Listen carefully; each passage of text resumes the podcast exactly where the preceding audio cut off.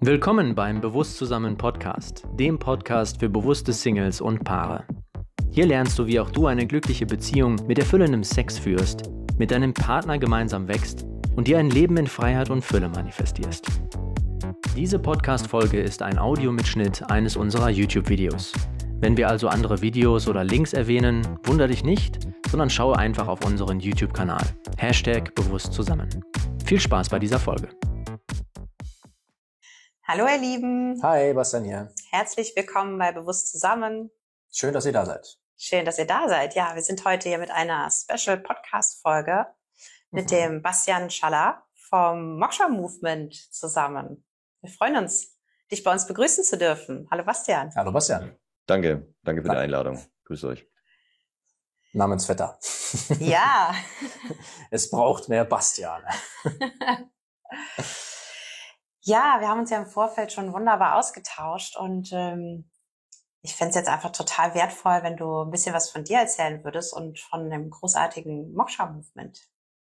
Ja, sehr gern. Also heute bin ich da als ehrenamtlicher Präsident des Vereins Moksha Movement und Moksha Movement ist grundsätzlich ein Verein, der sich der Frage stellt oder die Antwort auf die Frage liefert, wie finde ich heraus, wer ich wirklich bin? Und eins dieser Projekte, das wird heute ein bisschen näher betrachtet davon, das ist die Männerakademie.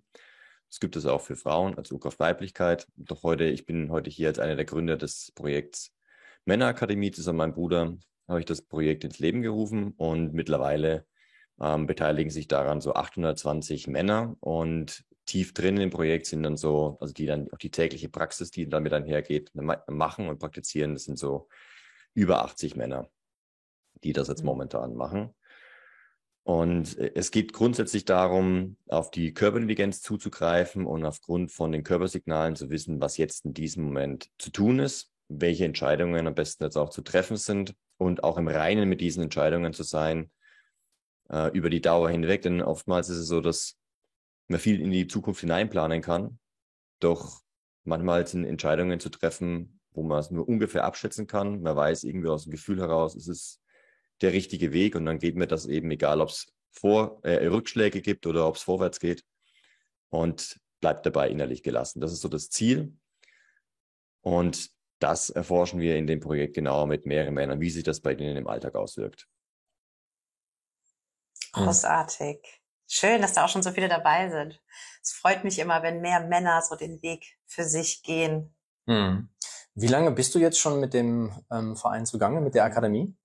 Den äh, Verein selber gibt's seit 2021. Mit der Körperintelligenz beschäftigen wir uns seit 2011, 2010. Wir haben vorher sehr viel Experimente selber gemacht und dann auch in kleineren Gruppen und in anderen Unternehmungen ähm, dann halt ein paar Teile davon rausgebracht, getestet und jetzt seit 2021 äh, im April, am 4.4., haben wir den Verein gegründet und kurz danach dann auch die die Männerakademie. Das heißt, wir sind jetzt äh, eineinhalb Jahre am Start. Und in der Zeit sind wir praktisch, ähm, also aus meinem Gefühl heraus, praktisch überrannt worden. Es war spielend leicht, Männer dafür ähm, zu begeistern mhm. und die Männer zu finden, die das machen.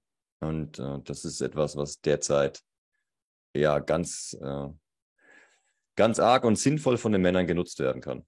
Mhm. Mhm. Auf jeden Fall. Magst du ein bisschen was noch darüber erzählen? Also Körperintelligenz, das ist ja auch für uns so ein großes Schlagwort und ein wichtiger Begriff.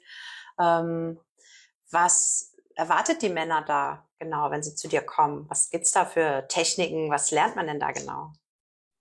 Das eine ist Training, also aus, aus all den Experimenten, die wir vorher gemacht haben, die mein Bruder und ich so ausprobiert haben, auch Ernährungsexperimente in verschiedenste Richtungen oder Fastenexperimente, sportliche Sachen, also verschiedene Sportarten und halt die Kombination aus all den Dingen, alles, was man mit dem Körper eben so machen kann, auch Temperaturunterschiede und, und, und. Wim Hof kennen ja auch mittlerweile mhm. recht viele und die Atemtechniken damit da zusammenhängen. Und das haben wir alles ausprobiert und das, was uns ähm, nach all diesen Experimenten, die über die Jahre hinweg auch am Stück immer lange beobachtet haben, also nicht einfach mal so 30-Tage-Challenges, sondern das, die gingen auch über Jahre, bis zu sechs Jahre gingen manche Experimente. Und ähm, ja, das, was tatsächlich am heftigsten eingeschlagen hat und uns am, am weitesten bewegt hat, ist das Energietraining aus der Tradition der Nats. Und das ist uns auch durch Zufall, weil wir halt sehr extrem unterwegs waren und extreme Leute kennengelernt haben, ist uns das mehr oder weniger zugefallen, haben wir dann entdeckt. Und mein Bruder hat daraus ein Energietraining entwickelt, äh, das den Männern dabei hilft, den Körper zu stabilisieren, zu reinigen und ähm, langfristig und vor allem durch die tägliche Praxis gesehen dann auch mit Energie zu fluten. Und vor allem das, das zentrale Nervensystem anzuregen und zu stimulieren, sodass zwischen Stresszuständen und äh, voller Aktivität leicht gewechselt werden kann. Das heißt auch in den Momenten der Entscheidung eben ruhig bleiben, nicht gleich emotional darauf reagieren, sondern erstmal bewusst beobachten, mhm. was läuft da eigentlich ab. Und je öfter man das trainiert, desto leichter fällt das. Und das ist ja natürlich ein Prozess über Wochen, Monate, Jahre, doch man merkt schon nach den ersten ja, paar Tagen, Wochen, merkt man schon deutliche Unterschiede eigentlich vom Körper und das zieht sich dann immer mehr, man entdeckt immer mehr die Intelligenz seines Körpers, immer mehr die, die Fähigkeiten, die da drin stecken und auch die eigenen Begabungen, sodass wir gemerkt haben, das ist etwas, was uns damals mit in jungen Jahren als junger Kerl, als wir nicht wussten, wer wir sind und wo die Reise hingehen soll, hätte uns mega geholfen, ähm, da solche Werkzeuge an der Hand zu mhm. haben und auch das Umfeld mit Leuten darüber zu reden. Und deswegen haben wir das alles zusammengepackt und geben es jetzt und stellen es jetzt den Männern zur Verfügung. Mhm. Genial. Mega. Wir haben ja, wir haben ja auch mit ähm, emotionaler, mit emotionalem Ballast, sage ich mal, auch zu tun, mit unserer Energietherapie. Und ähm, es ist ganz interessant, ich würde da ganz gerne noch ein bisschen weiter reingehen, diese Energiearbeiten, die ihr macht. Wie kann man sich das so vorstellen, wenn man so davon noch gar, gar nichts gehört hat? Wenn man da, okay, dann, dann kannst du dir das so vorstellen, dass es verschiedene Körperpositionen gibt. Einige davon kennen, kennen viele einfach aus dem bekannten Yoga, wobei das nicht, also das, was die Nats mhm. damals äh, praktiziert haben, ist zwar sehr ähnlich. Die Germanen haben sowas ähnliches auch gemacht, das haben sie Runengymnastik genannt. Der wesentliche Unterschied zum äh, heute bekannten Yoga ist, dass sämtliche Positionen unter Muskelspannung äh, praktiziert werden beim Energietraining. Das heißt, alle Muskelketten sind miteinander verbunden und schieben so durch dieses intensive Anspannen die Sehnen, die Gelenke und den Knochenapparat wieder an die Stelle, wie sie vom Genplan her vorgesehen sind. Der Genplan oder die Genetik wird so angesprochen, dass die, das zentrale Nervensystem durch eine Technik namens Pranabanda ähm, stimuliert wird. Das heißt, äh, der Beckenboden und die Muskulatur um die Wirbelsäule quetschen die Rückenmarksflüssigkeit, bewegen die Ladungsträger und bewegen das Fluid mechanisch auch gegen die Zirbeldrüse. Äh, da passieren drei Sachen. Einmal durch die Gequetschung der Rückmarksflüssigkeit werden die darin enthaltenen äh, Moleküle bewegt. Das heißt, es gibt einen Strom. Und um diesen Strom bildet sich ein Magnetfeld. Und beides sind Energien, die den Körper dann durchforsten, durchfließen und im Gehirn und wie im gesamten Organismus dann halt zur Aktivität und zur Achtsamkeit führen. Und äh, gleichzeitig stimuliert es immer wieder auch die Zirbeldrüse. Also man hat herausgefunden, dass die Zirbeldrüse aus rein biologischer Sicht so einen Aufbau wie, also einen kristallinen Aufbau hat und wirkt wie ein Piezo-Element. Also Piezo-Element bedeutet, ähm, mhm. dass ein mechanischer Druck in elektrische Impulse umgewandelt werden kann und dementsprechend wie eine Antenne funktioniert. Und dementsprechend ist auf dieser Ebene sogar ganz, ganz wissenschaftlich auch mal für mich greifbar gewesen, für mich auch ganz wichtig als ehemaliger Ingenieur, was hinter diesem spirituellen Manifestieren ähm, so alles steckt, das sonst in diesen Büchern recht blumig und bildhaft beschrieben ist, äh, liegt mhm. wohl wahrscheinlich noch an der Kommunikation vor tausend Jahren oder es ist mhm. nach tausenden Jahren von stiller Post einfach so bei uns angekommen. Und doch da steckt tatsächlich ganz viel dahinter, weil diese Energien sich im Körper mobilisieren lassen und fürs Hier und Jetzt anwenden lassen. Und wenn ich das auf meinen Körper anwende und es auch für Stück für Stück über die Jahre wieder trainiere, kann ich eben auf diese Körperintelligenz zugreifen und die immer mehr entfalten. Aber also mehr die Energie, diese Ängste, die, die vielleicht noch dazwischen liegen, auch tatsächlich bewusst zu erleben, anzuschauen, durchzugehen, die Dinge anzupacken, die einfach jetzt gerade anstehen, einfach weil man keine Angst mehr vor, in, in, äh, vor intensiven Empfindungen hat und mhm. damit auch einen. Umgang damit lernt, wenn solche intensiven Empfindungen auf einen zukommen. Ja, ich finde es mhm. deswegen ganz spannend, dass wir miteinander reden, weil ähm, es geht so, also es, es, kommt mir so vor, vielleicht können wir da kommen wir bestimmt noch darauf, dass die e-, Energietherapie, die ihr praktiziert, dass sie vor allem das begünstigt und erleichtert, was eben im Körper emotional eingespeichert ist oder als Ballast abgeladen worden ist. Und als, um, um das Ganze danach präventiv dann zu integrieren oder gar nicht erst wieder zu solchen Einschlüssen vorkommen zu lassen, finde ich die, das Energietraining tatsächlich dann auch wieder eine gute Ergänzung. Ich glaube, das mhm. würde sich ganz mhm. gut ergänzen. Mhm. Ähm, ja, das, das macht für mich jetzt erstmal an der Stelle so Sinn. Aber das erstmal zum Energietraining. Das ist eine mhm. langfristige, langfristige Praxis. Das ist etwas, was ich seit Jahren tagtäglich praktiziere und mir auch nicht mehr wegdenken kann aus dem Leben. Weil ich merke, wie ich tagtäglich Fortschritte mache, wie es mir tagtäglich besser geht, äh, wie ich jeden Tag Bock aufs Leben habe.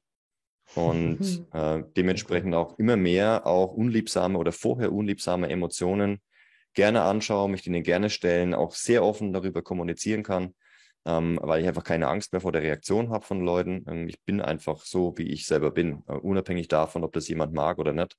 Ähm, es mhm. kann immer noch meine Wahrheit sein, auch wenn eine Million Menschen gegen mich sind und keiner für mich, dann ist es immer noch das, was ich in diese Welt zu tragen habe. Und das ist was, was ich mega wichtig finde, was heute wieder ja, stattfindet. Fände ich zumindest sehr, sehr spannend und erfüllend, das Leben dann.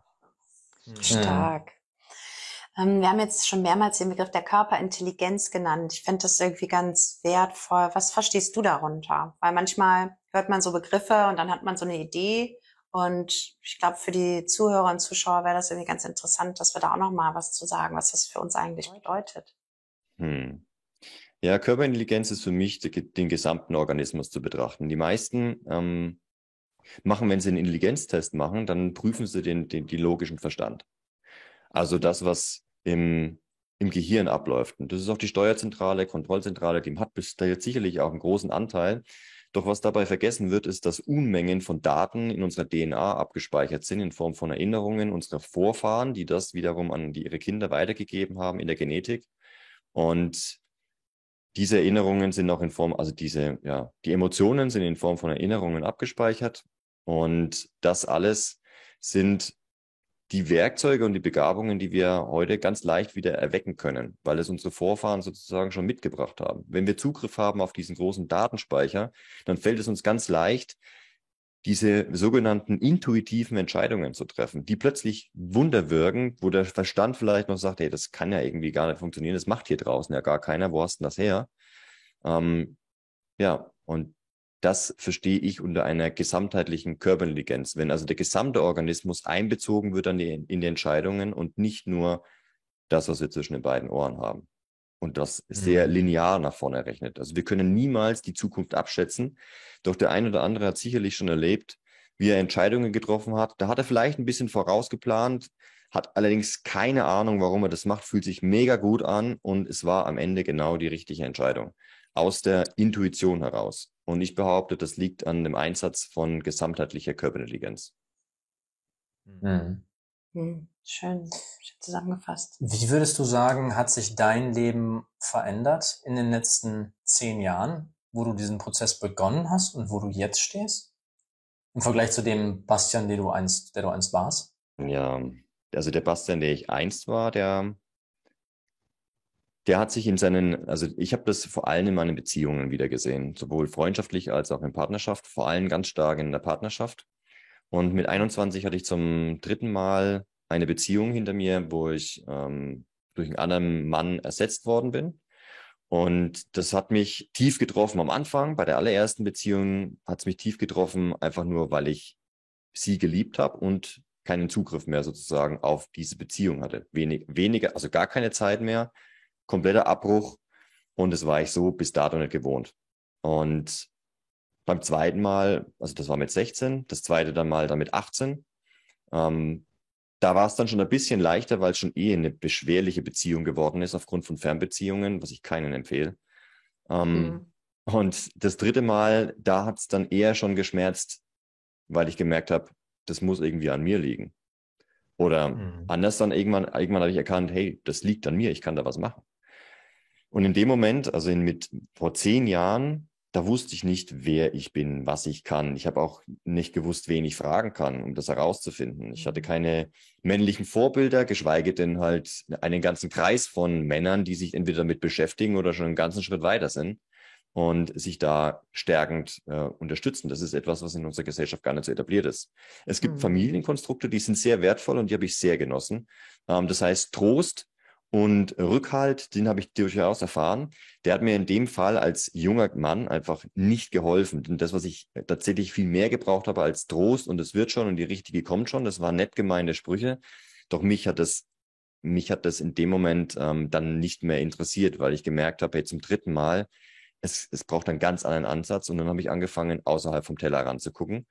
Und mein Bruder und ich sind dann körperlich sehr stark aneinander geraten, weil ich einfach, ich, ich war wütend, ich war zornig, ich habe generell ähm, diese Aggression dann auch nach außen ausgelebt, statt sie mich innerlich zu zerfressen zu lassen.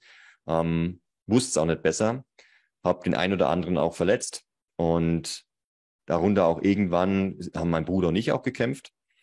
Und ja, nach, diesen, nach dieser Reiberei haben wir gemerkt, dass wir zusammen oder dass wir, wenn wir uns so so aneinander gehen, dass wir es mega schade fänden, wenn wir uns deshalb halt trennen würden, obwohl wir eigentlich dieselbe Thema gerade bearbeiten und haben uns dann zusammengeschlossen und sind, wir waren schon immer ein gutes Team, es gab halt diese Krisenphase, ne? Und dann halt hat uns das für, also bis heute zusammengeschlossen und wir haben das ergründet und dieses Experiment, ähm, diese, diese vielen Experimente sind wir angetreten. Und dann ging es dann Schritt für Schritt los. Dann hat der Prozess begonnen. Dann haben wir halt genau da geguckt, wo alle unser Umfeld, unsere damaligen Freunde und Familie nie hingeguckt haben. Weil wir wussten, okay, die Lösung für uns, die liegt da nur außerhalb.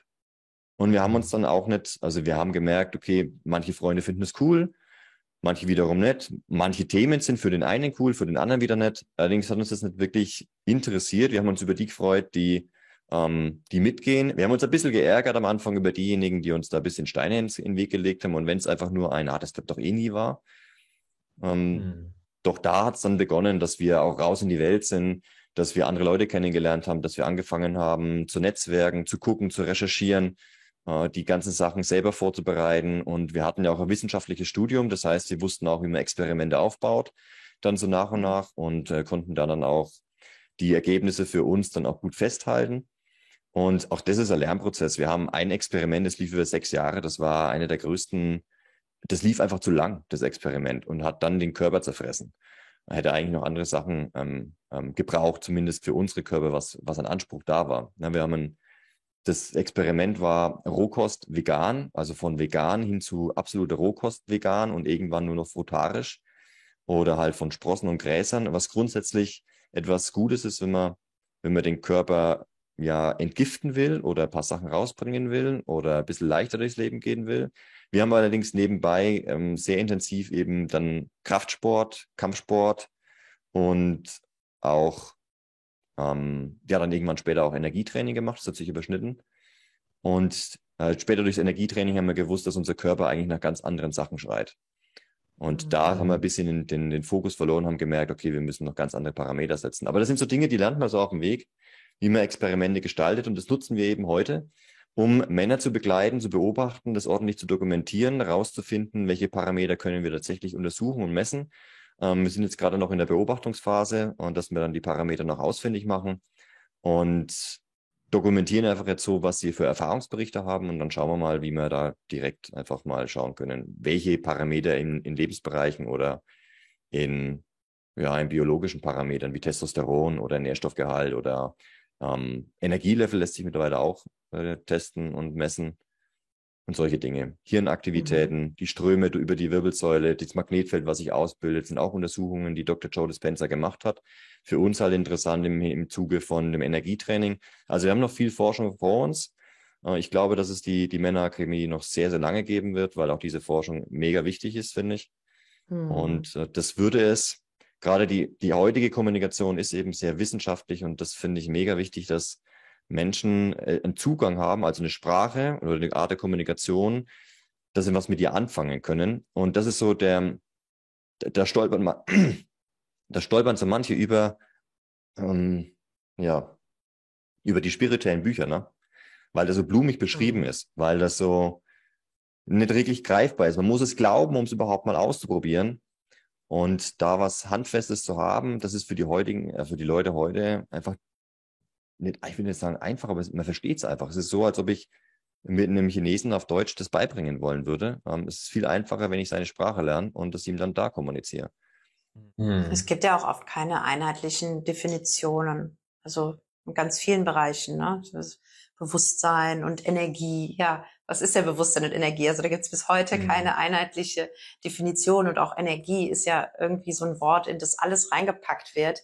Ähm, es gibt ja nicht die eine Energie, sondern da gibt es unglaublich viele Energien und da ist unsere Sprache heute noch sehr defizitär, wie ich finde, dass wir das vieles ähm, nicht wirklich in ganz klaren Worten ausdrücken können. Und deshalb finde ich den Ansatz so schön, wie du sagst, es geht darum, diese eigene körperliche Erfahrung zu machen, um sich ein eigenes Bild machen zu können, um mhm. einfach ja aufgrund dieser eigenen Erfahrung ähm, ganz anderen Ansatz zu haben mit sich selbst, mit seinem Leben, mit seinem Körper, in den eigenen Beziehungen. Ja. Ja, das gibt den Wörtern auch nochmal eine ganz andere Definition, wenn ich es am eigenen Körper erfahren habe. Mhm wenn ich die Erfahrung gemacht habe und dann redet man über ein Thema, über das man vorher vielleicht gesprochen hat, dann begreift man das plötzlich in einer ganz anderen Tiefe, mhm. weil du die eigene Erfahrung halt gemacht hast. Ne? Ja, ja. ja, es geht nichts über die Handlung und die Erfahrung, ja. Am Ende dient auch jede mhm. Beschreibung nur als einen Zugang dafür, in die Handlung gekommen zu sein. Mhm. Schön, schön gesagt, ja. Wie sieht's bei dir aus? Ähm, du hast jetzt das schön so erklärt, wo es jetzt anfing, wie es sich entwickelt hat, wo du, wo ihr gerade steht. Ähm, wie sind so für dich die Pläne für die Zukunft? Wo, wo soll es nach deiner Nase hingehen mit der Männerakademie? Ja, wenn es nach mir geht, machen das, also kennt jeder zweite Mann diese Vorgehensweise, kennt dieses Training.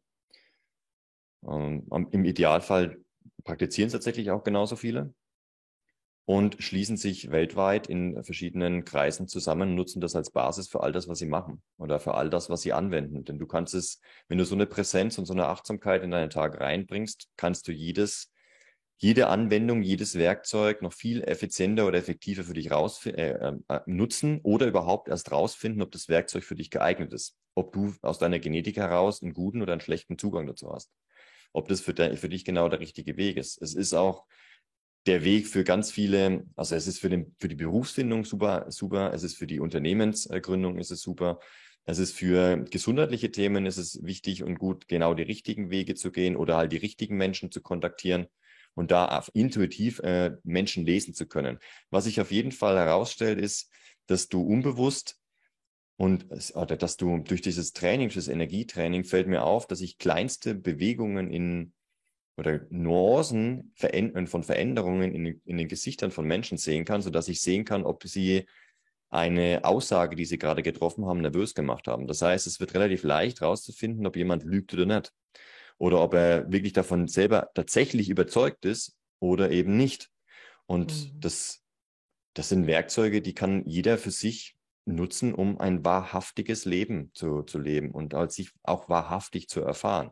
Ohne die Illusion, ohne, ja, ohne Illusionen. Also mhm. mit dem, mit dem, mit der Erkenntnis, okay, wer bin ich tatsächlich? Schön.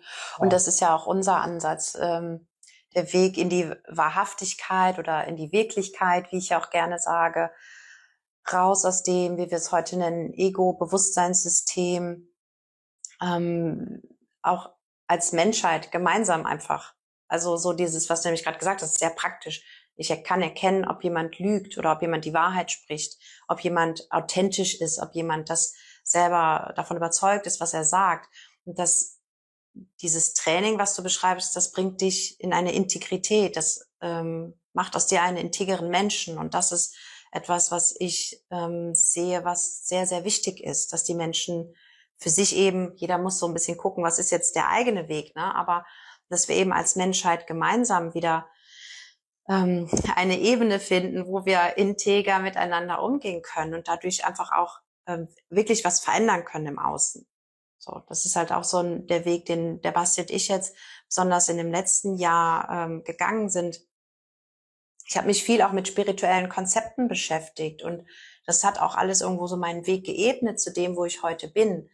Ähm, aber für uns geht es auch immer mehr dahin, was können wir wirklich in der physischen Welt tun? Wie können wir wirklich auf physischer Ebene etwas ähm, umsetzen und nicht nur die ganze Zeit in irgendwelchen spirituellen Konzepten verharren, ähm, wo viele Worthülsen gebraucht werden. Also ich kann da wirklich aus eigener Erfahrung sprechen, gerade das Wort Liebe zum Beispiel. Für mich war immer, ah, die Liebe, die Liebe und alles ist die Liebe. Ich sehe das schon auch immer noch ein Stück weit so, aber ähm, wir sagen halt heute, die Liebe ist eigentlich eine wohlwollende Handlung. Ne? Und da schließt sich nämlich jetzt der Kreis, was du sagst, es geht darum, diese Handlung ähm, mhm. wirklich zu begehen.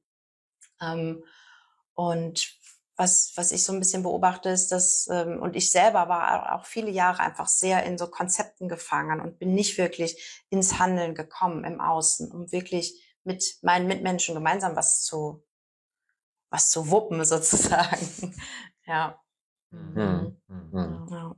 ja, ich finde ich finde deshalb auch sehr wertvoll, was ihr, was ihr macht, weil ihr durch die, durch, die, durch den emotionalen Ballast, den ihr aus Menschen wieder rauslöst und freisetzt, ihr dementsprechend ihnen auch überhaupt keinen Grund gebt, ähm, nicht wahrhaftig zu sein. Oder anders ausgedrückt, sie kommen dann mehr an ihren wahren Kern, statt die belastenden Erinnerungen immer mit sich rumzutragen. Und wenn man sich die DNA einfach anguckt und dann einmal auch, egal ob aus spiritueller oder aus wissenschaftlicher Sicht einfach ähm, weiß oder verstanden hat, dass alles, was vorher mal passiert ist in der Ahnenreihe, immer noch heute präsent da ist, dann merkt man, dass sich da eventuell, wenn es da keine solche Hygienemittel gibt, wie zum Beispiel jetzt das die Männerakademie reingebracht hat oder wie ihr dann rückwirkend aufräumt, hm, dass da schon sich einiges angestaut haben kann. Mhm. Dass oh das oh, ja. einiges an, an Material über Generationen hinweg und das sind ja, wenn man auch mal so überlegt, wie viele Menschen das dann, wie, wie viele Menschen bei einem Menschen so mitwirken, ist, das wird ja, das wird immer mehr. Man hat ja zwei Eltern, vier Großeltern, acht Urgroßeltern und dann geht's weiter mit 16, 32, 64, 128 und dann wird's irgendwann, für die Zahl irgendwann richtig groß. Ne? Da denken die meisten mhm. Leute gar nicht mehr drüber nach, was mhm. es eigentlich bedeutet, wie viele Vorfahren ja, da dahinter stecken und was die alles erlebt haben in der Zeit mhm. und was sie vielleicht immer wieder weggedrückt haben, vor allem dann, als die industrielle Revolution begonnen hat und es immer leichter geworden ist, mit Ersatzbefriedigungen halt sowas wegzudrücken. Ja, also, absolut. wo Menschen noch gar nicht wussten, dass Tabak und Alkohol nicht nur einfach eine gute Laune machen, sondern dass sie einfach diese Emotionen einschließen und äh, wegdrücken und das Problem mhm. nicht beheben. Ja weiß man heute. Nur damals ist das halt einfach gemacht worden, in weiten Kreisen. Hm. Da ist auch wichtig zu ähm, noch hinzuzufügen, dieses ähm, die Emotionen wegdrücken. Die Techniken, die ich früher angewendet habe, ähm, sie haben mir auch nicht wirklich dabei geholfen, die Ursachen wirklich zu lösen, sondern einfach nur das Symptom zu verlagern. Und da gibt's so dieses, dieses klassische Beispiel, was, was Massagen zum Beispiel angeht. Wenn du wenn du einen, einen Schiefstand hast und ähm, du hast dadurch dann dementsprechend ähm, eine Un Ungleichgewicht in den, in den Muskelketten und dadurch hast du halt Verhärtung auf der einen Seite, ja, und gehst dann zur Massage und die massiert dir dann die Muskeln schön wieder weich, ändert aber nichts an dem eigentlichen Problem, was da drunter liegt. Ja, den Beckenschiefstand, der vielleicht da ist, weil der obere Halswirbel nicht richtig drin ist. Dann hast du vermeintlich für den kurzen Moment jetzt ein, ein, Freiheitsgefühl und boah, jetzt ist schön, jetzt ist wieder alles rund, jetzt läuft wieder alles, bis zu dem Punkt, wo sich halt die Symptome wieder zeigen. Ne? Und manchmal verschieben sie sich auch durch ähm, Techniken, die man auch in der Spiritualität ähm, so gelernt hat, die wir auch gelernt haben, die letztendlich die Symptomatik von einem Bereich, einem Lebensbereich in den anderen rüberschiebt. Jetzt habe ich hier nicht mehr das Problem, aber dafür habe ich auf der anderen Seite ein Problem.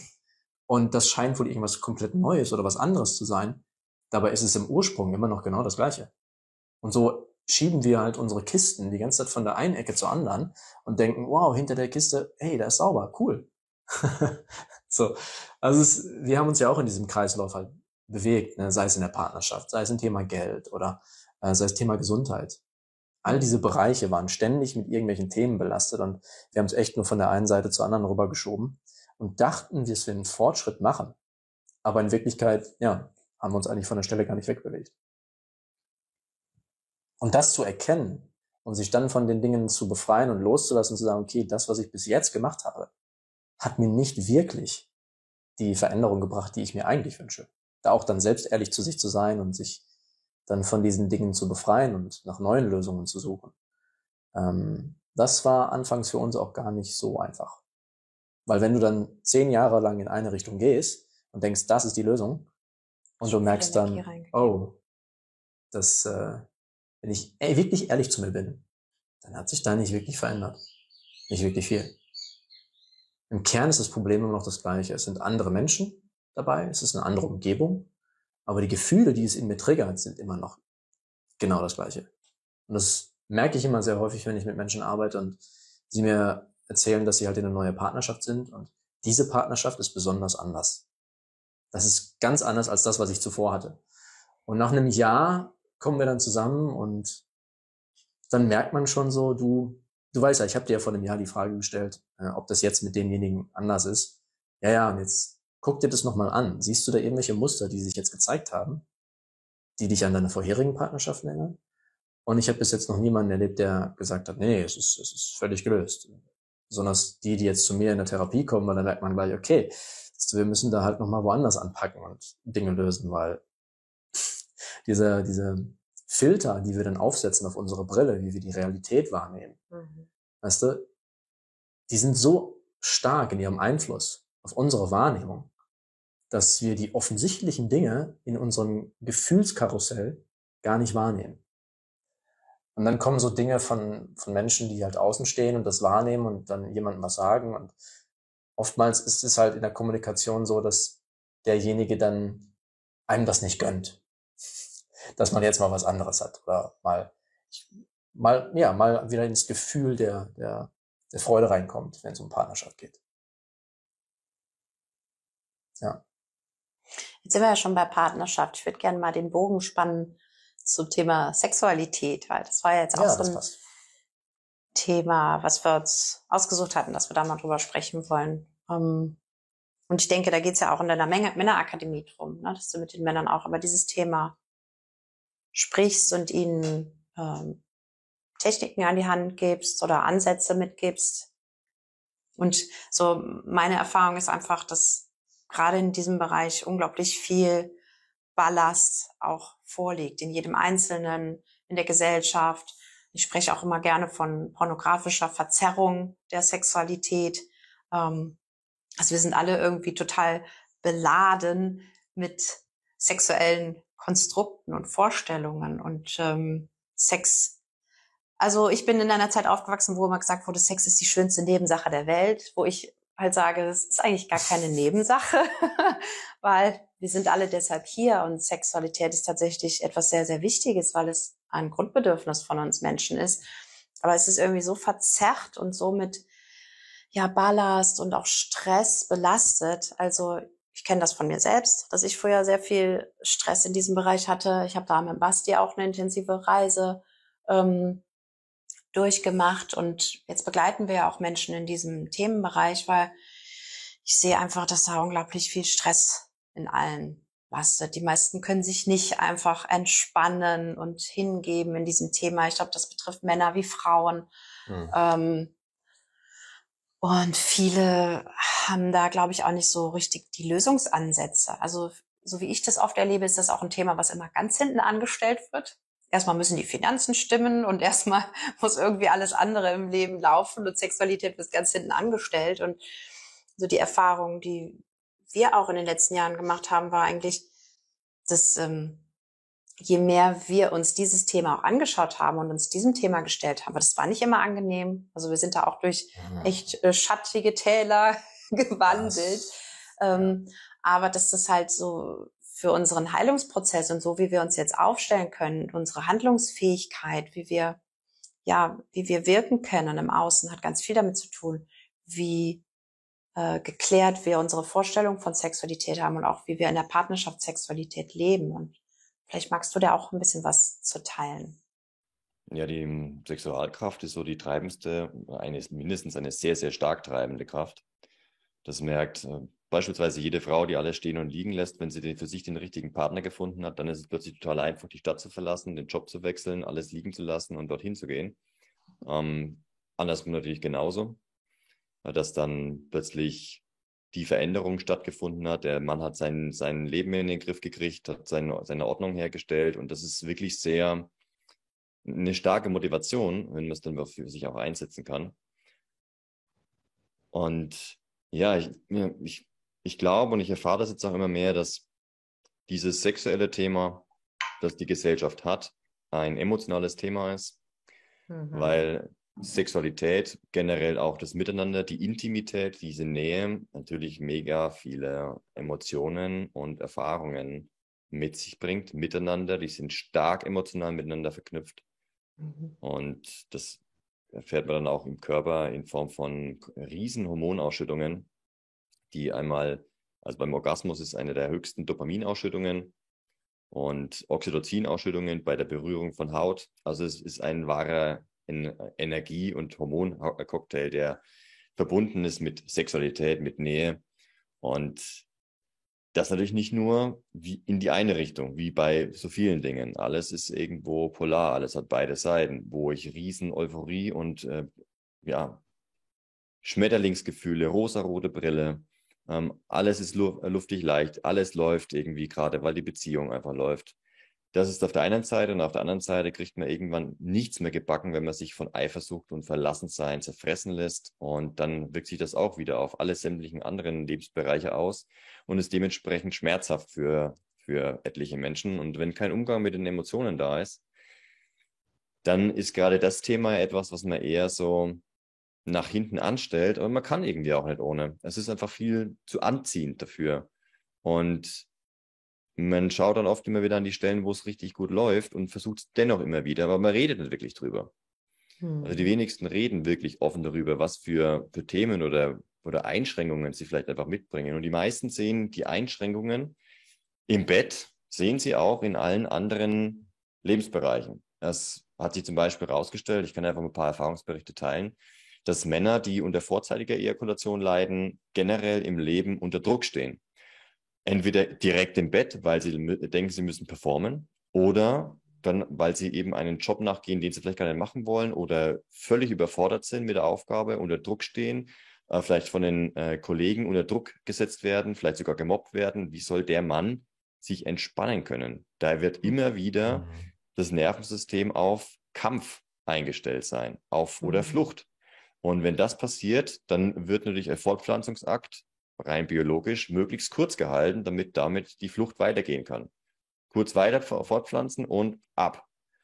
Ah, das ist so der Mechanismus, der dahinter steckt. Und wenn Männer anfangen, sich entspannen zu können und halt auch einfach ihr Leben aufräumen und sich diesen für sie schädlichen Positionen im Leben einfach entziehen, dann merken wir, dass sich das Thema plötzlich auch wieder auflöst. Mhm. Genauso bei Erektionsbeschwerden. Wenn die Erektion, wenn die Lust, der Libido fehlt, dann fehlt generell auch die Lust am Leben. Dann geht man Tätigkeiten nach, die einfach keine Freude machen, wenn man sich auf die Dinge im Leben gar nicht so richtig freut, wenn man so aufsteht und das Einzige, worauf man sich freut, sind vielleicht irgendwelche Serien oder Drogen. Also das kann auch eine gesellschaftlich anerkannte Droge wie Kaffee sein oder Zigaretten oder Alkohol. Hm. Und das wirkt sich natürlich dann auch langfristig auf die Libido aus. Hm. Oder vielleicht sogar sofort. Und da merkt man, welche Riesenrolle die Sexualität im Leben spielt und dass es immer wieder auch ein Indikator dafür sein kann, ob man gerade einen gesunden Weg geht. Wenn die Libido da ist, wenn die Sexualität da ist, dann steht man im Leben auch mit Lust und Freude. Das, hm. das ist einfach so. Schön, das wird, wow, das wird den, also ich habe den Eindruck, das wird den Männern auch so langsam klar. Also ich, ich betrachte halt vor allem die Männerwelt doch mhm. das wird ihnen langsam klar, dass diese Themen nicht weggedrückt werden können, wiederum mit Viagra oder was weiß ich alles. Für Vorzeige-Ejakulation gibt es gar keine Lösung momentan. Außer natürlich Stressreduktion, wenn man das weiß. Was glaubst du denn, woran liegt es, dass viele Männer ähm, sich dann in, in Pornografie flüchten? Also vermeintlich leben sie ja ihre Sexualität aus, indem sie eben sich Filme angucken und masturbieren ähm, und dann vielleicht gar nicht auf dem Schirm haben, dass da was im Ungleichgewicht ist in diesem Bereich. Ja, die, die Pornografie, also Pornosucht ist die Suche, also jede Sucht ist eine Suche nach etwas. Und Pornosucht ist die Suche nach sexuellem Ausleben. Ist natürlich nicht wirklich gegeben. Ja, also das, was der Mann eigentlich will, ist Nähe und Intimität mit mindestens einer Frau. Mhm. Und je mehr er sich mit den Porno stimuliert, das ist es ist so einfach. Es ist so, also Pornos sind also wirken sich auf das Gehirn verheerend aus, weil es mhm. aus mehreren Gründen Dopamin immer wieder feuert, was bei einmaligen Gebrauch jetzt nicht unbedingt so wild ist. Das ist allerdings auch bei Coke so, einmal ausprobiert. Das hat jetzt keine großen ähm, Einschränkungen, doch jeder weiß, wenn ich mehrfach mir eine Nase ziehe, dann werde ich wohl irgendwie irgendwann abhängig davon sein, von mhm. diesem High.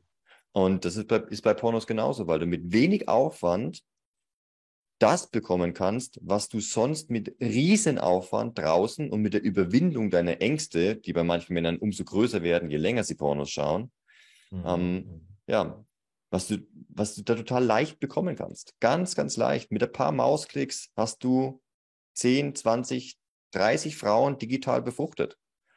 Und das ist natürlich, ein, das ist eine absolute Illusion. Und das weiß der Mann auch.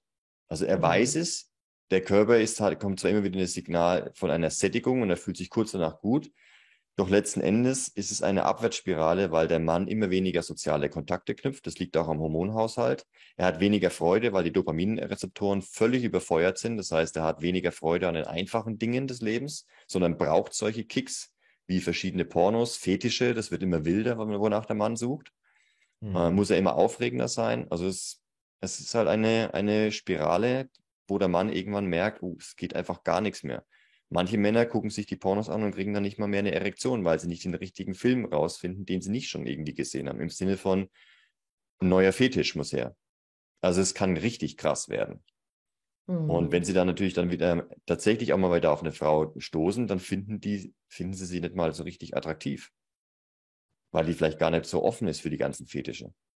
Das heißt, für die Männer beginnt dann eine, ja, nicht unbedingt leichte Zeit danach, das Ganze wieder zu re äh, reversibel, also zu um, um, umzukehren, reversibel zu machen. Mhm. Ja. und ich denke, es, es entstehen auch Intimitätsstörungen dadurch.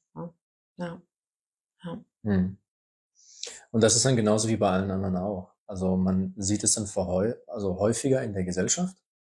Und da das immer mehr in der Gesellschaft auftaucht, kommt man zu der Überzeugung, dass das normal ist. Dass die Gesellschaft sich so Überall weiterentwickelt. Gibt's Pornos, ne? Mhm. Kannst du ja überall runterladen. Genau, das ist ja das, was wir eigentlich immer ganz am Anfang sagen, wenn wir mit Menschen arbeiten. Dieses, also was die Energietherapie angeht, dieses ähm, alte Menschen, also alt und gebrechlich, so hat man das immer gesagt, ne? dass alte Menschen immer gebrechlich sind. Und mhm. ähm, alte Menschen haben natürlich weitaus mehr eingeschlossene Emotionen und Ungleichgewicht im Körper gesammelt, einfach bedingt durch das Alter und das, was sie alles erlebt haben, als ähm, meistens die jungen Menschen. So, und da kommt diese Gebrechlichkeit auch her. Aber wenn man sich das in der Gesellschaft halt so pauschal mal anschaut, ist legitim. dann haben die das alle. Dann muss das normal sein. Ne? Und dann wird dann nicht mehr wirklich hinterfragt, wo die Ursachen der Dinge eigentlich liegen, warum das so ist, sondern es wird einfach als Realität akzeptiert, abgehakt und dann guckt, wie, wie geht man mit diesen Symptomen um. Und so sind wir halt in der Gesellschaft immer mehr dazu gekommen, mit Symptomen zu agieren und nicht wirklich die Ursachen zu hinterfragen und zu schauen, wo kommt das eigentlich alles her? Und geben uns mit dem zufrieden, was wir sehen, weil wenn das alle so haben, muss das anscheinend normal sein. Ja, und gerade auch was Sexualität betrifft, in der Partnerschaft ist ja normal, ne, dass man nach drei, vier, fünf Jahren Partnerschaft genau. oder wenn das erste Kind da ist, ja. dass man dann keinen Sex mehr hat, ist ja normal. Ne? Normal, also nur weil es irgendwie alle erleben. ja, genau. Ne, es, ja. ist, es ist wichtig, dass wir das hinterfragen und das ist genauso wie nur weil Alkohol eine legale Droge ist, es ist immer noch Gift. So, nur weil, mhm. ne, es ist, es ist vielleicht anerkannt, dass das konsumiert wird, aber trotzdem dürfen wir es hinterfragen, warum leben wir in einer Gesellschaft, wo das so legitim ist, das zu tun. Und ähm, ja, ja. finde ich ganz wichtig, mhm. dass wir, dass wir wieder mehr hinterfragen. Also das wir ermutigen die Menschen auch dazu, ne, die Dinge einfach zu hinterfragen. Und äh, für uns ist es nicht normal, dass man nach paar Jahren Beziehung, dass die Sexualität einschläft, sondern auch da liegen ganz viele unterdrückte Emotionen, es sind Ängste verborgen, beziehungsweise ich bringe halt immer wieder diesen Begriff der Intimitätsstörung oder auch ursächliche Intimitätsstörung. Ich glaube auch durch das, was jetzt in den letzten paar Jahren ähm, auf der Welt passiert ist, wird das nochmal ein anderes Ausmaß annehmen. Aber im Grunde genommen ist es was, was ich schon in mir selbst ähm, erforscht habe und auch ja eben mit Bastian zusammen mhm. und ne, mit meinen Klienten auch erforsche, wo kommen diese Intimitätsstörungen her? Warum haben wir so eine Angst, uns zu öffnen, obwohl das eigentlich, wie du das eben schön zusammengefasst hast, es ist ein Grundbedürfnis. Wir brauchen diesen Haut, auf Hautkontakt. Wir brauchen auch dieses, diese Hormonausschüttung. Wir brauchen auch Sexualität. Ähm, auch ein Orgasmus ist gesund, ne? obwohl wir da auch natürlich mal drüber sprechen können, ähm, wie das heute gelebt wird. Aber ähm, wie kann es sein, dass etwas, was so natürlich ist ein, und vor allem ein menschliches Bedürfnis ist, so ähm, ad absurdum getrieben wird oder ja, also was wir eben in der Pornografie sehen oder einfach in, in einer Beziehung, dass das Thema hinten runterfällt, dass das immer als allerunwichtigstes, also alles andere ist wichtiger als die gemeinsame Sexualität.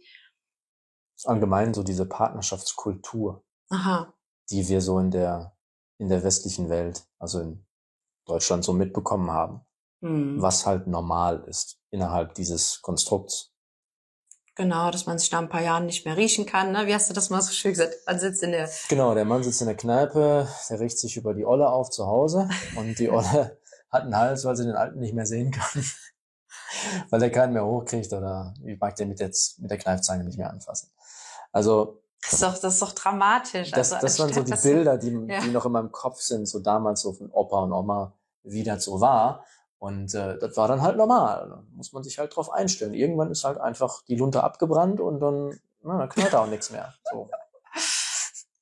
Und das ist ja so maßgeblich auch das, was wir ähm, nach außen bringen wollen, dass es halt in unserer Hand liegt, dass wir nicht uns im Laufe der Beziehung immer weiter auseinanderentwickeln, sondern im Gegenteil, dass wir immer mehr zusammenwachsen und mhm. wirklich zu einem Team werden, Mann und Frau, äh, jeder in seiner Urkraft eben wieder mhm. verankert ist und wir ein Team sind, was, was zusammenarbeitet. Und da, da beschreiben wir also natürlich auch unseren Prozess und wir sind da auch noch mittendrin in unserem Prozess. Voll. Ähm, ne, weil ich, weil ich ja auch so eine typische Frau, äh, so die sehr in ihrer männlichen Kraft war, ne, und da sehr dominant und immer für sich ihren Mann halt stehen musste. Ähm, wo ich, ich natürlich dadurch auch in Konflikte geraten bin mit Basti zusammen. Aber es, so dieses unermüdliche ja. Streben, dass wir da ähm, da war da war dieses dieses äh, ich bin der ähm, der liebe Junge, ne, dass die Mutter mich schön zum lieben Jungen erzogen hat, ne, bloß nicht für sich einstehen, bloß nicht seine Bedürfnisse äußern, immer schön ruhig sein, in der Ecke sitzen, immer schön Ja und Amen sagen. Mhm. Ähm, was natürlich nicht ihre Intention per se war, aber das, was letztendlich dabei rausgekommen ist, ne, so dass du dann als schwacher Mann in eine Partnerschaft reingehst, eine starke Frau gegenüber hast, die dann irgendwann einfach in die Aggression fällt, weil sie sagt so, okay, irgendwie muss ich deinen Job auch noch machen, ich kann mich überhaupt nicht fallen lassen. Das wollte ich ja weil nie. Weil da geht irgendwie alles flöten. Also wenn du das Steuer in der Hand hältst, du hast es halt nie gelernt. Und ähm, dass man so da irgendwie dann in den Partnerschaften nicht wirklich vorwärts kommt und merkt, okay, das, das klappt nicht, anstatt diese Ursachen zu erkennen, wo es letztendlich dann liegt, dass wir Männer so geworden sind, dass die Frauen so wütend geworden sind und dass dieser Kreislauf in sich halt geschlossen immer weitergeht. Mhm. Ja, dass die Frauen dann wieder versuchen, ihre Söhne so weit zu bringen, dass die es besser machen, und sie dann auch wieder so zurechtstutzen, unbewusst und naja, mhm. die Jungs dann rausgehen, auch wieder ihre Partnerin finden und das ganze Spielchen sich wiederholt. Ne? Bis wir diese Mechanismen da hinten erkennen und wirklich sagen, okay, wir, wir lösen jetzt in dieser Generation für uns mal den Kappes und geben das nicht an die nächste Generation weiter. Ja? Auch da in dem Prozess, wo wir natürlich stehen, ne? klar. Wir sind ja alle im Prozess und Dinge, die wir ähm, vor eineinhalb Jahren als ja, so ist das gesehen haben, haben wir jetzt angefangen zu hinterfragen. Und die Antworten, die da rausgekommen sind, doch sehr faszinierend, so dass wir jetzt auch bereit sind, in anderen Bereichen auch mal die Dinge wirklich zu hinterfragen und zu schauen, ist es wirklich stabil? Bleibt es auch stabil, wenn wir hinterfragen? Oder fällt dieses, diese Illusion dann in sich zusammen und wir erkennen und wachen auf und denken uns, oh, was habe ich denn da eigentlich die ganze Zeit gemacht? Hm. Aber auch da dann wieder nicht in die Selbstverurteilung zu fallen, sondern ja, sich einfach den Staub abzuputzen, aufzustehen und weiterzugehen. Wo kommt denn da, wenn wir mal den Bogen nochmal spannen, jetzt das Thema, ähm, dass der Mann seinen Samen kontrolliert? Ja. Wo spielt das denn da jetzt mit rein in diesem ganzen, wie stellen wir uns in der Beziehung auf? da möchte ich, da möchte ich dir ganz kurz eine Sache äh, sagen, weil bei mir war es ja so, ich bin ja mit dem vorzeitigen Samenerguss mit Leila zusammengeknallt. Mhm. Und dann war das Thema ja plötzlich bei mir präsent, was die Frauen zuvor, mit denen ich zusammen war, nie angesprochen haben. Und ich durfte für mich dann auch erkennen, dass die Entspannung, wie du es vorhin sagtest, die Lösung dafür für mich war. Ja, dass ich über die Entspannung, dass ich diese Scham, die ich hatte, dass ich diese Angst, die ich hatte, diesen Leistungsdruck, ja, diese Zweifel, Sorgen etc., ob ich es ihr jetzt ordentlich besorgen kann etc., das alles, alles mal loslassen durfte, weil ich war auch voll in diesem Kampfmodus. Und habe erst dadurch dann erkannt, dass durch die Entspannung ich mehr und mehr in den Rahmen komme, wo dass ich meine eigene Erregung mehr und mehr kontrollieren kann und entscheiden kann, ob ich jetzt den Orgasmus habe, ob ich jetzt einen Orgasmus habe und ejakuliere oder ob es halt getrennt ist voneinander, ob ich mehrere Orgasmen habe oder ja, also dass ich völlige Kontrolle zu all dem habe und gefunden habe. Wie, wie, wie siehst du das? Wie ist es bei dir? Wie stehst du da aktuell nach all deinen Forschungen zu diesem Thema? Also grundsätzlich ist die Ejakulation an sich jetzt kein Feindbild, was es zu bekämpfen gibt, denn es erzeugt ein neues Leben. Mhm. Und der Mann kann durchaus so ein, zwei Mal im Monat oder alle zwei Monate äh, völlig unbedenklich auch ejakulieren. Junge Menschen sogar jede Woche. Es, eigentlich geht es, um gesund zu bleiben, geht es rein um sexuelle Aktivität. Ejakular, ejakulieren zwischendrin, das, das wirkt sich jetzt wenig auf die Gesundheit aus. Ja, wenn ich jetzt dann, wenn ich jetzt dann wirklich jetzt jahrelang niemals ejakuliert habe, ähm, ja, und dabei dennoch sexuell aktiv bin, ist alles, ist alles gut. Dann werden alle Drüsen benutzt, dann werden die Geschlechtsorgane benutzt und ja, die meisten Männer schaffen es ja dann dennoch. Ne? Also jeder will mal das auch erlebt haben, das ist auch eine Erfahrung. Ne? Einfach zu ejakulieren ist auch eine, eine Erfahrung, einfach auch diese Sexualkraft einfach mal nach außen äh, dringen, äh, ja, erlebt zu haben. Also das ist von vornherein, dass es jetzt nicht so ist, dass es irgendwie ein Feindbild wäre, nicht zu ejakulieren. Doch was man auf jeden mhm. Fall bedenken oder beachten sollte als Mann, ist, dass die Ejakulation ein stetiger Fortgang deiner Lebens- oder deiner Sexualenergie ist. Es ist für den Körper aufwendig, die Nährstoffe da reinzubringen, die Energie reinzubringen, die es für die Erzeugung braucht. Und gleichzeitig, je regelmäßiger du halt eben auch ejakulierst, wenn es jetzt mehrfach die Woche ist oder mehrfach täglich, dann schüttet der Körper, also das macht er generell bei jeder Ejakulation, da wird Prolaktin ausgeschüttet. Prolaktin bringt den Körper in eine Tiefenentspannung, in eine Regenerationsphase, macht die Eichel auch unempfindlich, ähm, soll den Mann einfach genau zur Ruhe bringen, nicht weitermachen. Ne, multiorgasmische Männer, die sind deswegen multiorgasmisch, weil sie eben nicht ejakulieren, weil das Hormon Prolaktin ausgeschüttet wird.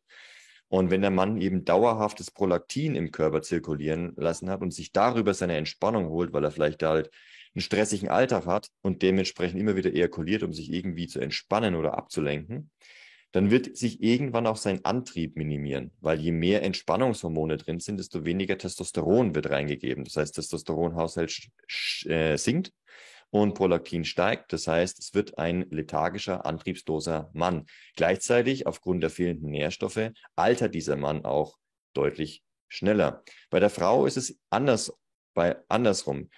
Ähm, oder andersrum in dem Sinne, dass der Mann bei einer Geburt keinerlei Einbußen hat von seiner Sexualenergie. Der hat einmal die Zeugung, das ist minimal, Ne, für einen Schuss einmal schwanger, aber für die Frau beginnt dann eine Reise von neun Monaten bis zur Geburt, also Schwangerschaft, dann die Geburt selber und dann nochmal ja, bis zu mehreren Jahren von Stillzeit. Das wiederum ist die Sexualenergie der Frau, die immer wieder dann in großen Mengen, ähm, also es dann der Gegenpol ist, ne? dann eben rausgefeuert wird. Und in kleinen Mengen passiert es der Frau eben einmal monatlich. Eine Eizelle, die ist ein bisschen komplexer als eine Samenzelle, und der Ausfluss ist vielleicht auch ein bisschen ähm, schwieriger als vielleicht von einer, als verglichen mit einer Samenzelle. Doch wenn ich die gesamte Ladung eines Mannes vergleiche mit dem, was die Frau bei dem, bei dem, äh, bei der Periode erlebt, ist es nicht zu vergleichen. Gerade dann, wenn der Mann mehrmals täglich oder wöchentlich dann ejakuliert, dann altern Männer und werden auch schwächer, werden antriebsloser und sind dementsprechend auch nicht mehr auf dem Niveau von einer Frau. Das heißt also, es ist enorm wichtig, dass der Mann für sich diese Energie weiß, wie er sie eher kultiviert und seinen Körper stetig reinigt, äh, stabilisiert, mit Energie flutet, sich Ballast entledigt, statt dann immer noch sich irgendwie abzulenken und zu entspannen. Also das Fatalste, was man machen kann in dieser Hinsicht, ist Pornos gucken und dabei mehrfach täglich ejakulieren. Das macht einen Mann langsam, träge, schwach und alt. Hm, wow. Deswegen ist es so, so wichtig für den Mann, dass er darauf achtet. Das heißt ja, dass man Mhm. ganz darauf verzichten sollte. Es ist ja auch nicht so, dass, wie schon gesagt, wenn du einmal in der Woche einen Kaffee trinkst, dann wird sich das nicht so auswirken, wie wenn du jeden Tag vier Tassen trinkst. Das ist halt einfach was anderes. Oder wenn du dir einmal, einmal im, im Jahr eine Geburtstagstorte gönnst, ist das was anderes, als wenn du jedes Wochenende Kuchen essen gehst. Also es Mhm. ist irgendwo logisch. Ne? Man kann an diesen Dingen einfach anhaften. Und die Ejakulation hat einen gewissen Zweck. Das ist eigentlich nur die Fortpflanzung. Vielleicht auch mal, wenn man so das Leben an sich feiert. Also es ist auch so, dass man einfach mal sagt, hey, ich habe jetzt mal wieder richtig Bock, das zu erleben, auch in diese tiefen Entspannung und ich feiere das Leben einfach. Ich fe- feiere in dem Moment auch die Vergänglichkeit. Ich genieße das voll und ganz. Kann man mal machen. Ist das nicht auch das, was manchmal so Männer als unfair empfinden? Dieses Jahr, der, der Mann, der muss sich jetzt lernen, zurückzuhalten und damit er hier seinen, seine Lebensenergie nicht immer weiter rausschleudert und die Frau, die, die kann immer weiter Orgasmen haben und ähm, dass, dass das irgendwie Männer so unfair empfinden. Weißt du, wie ich meine?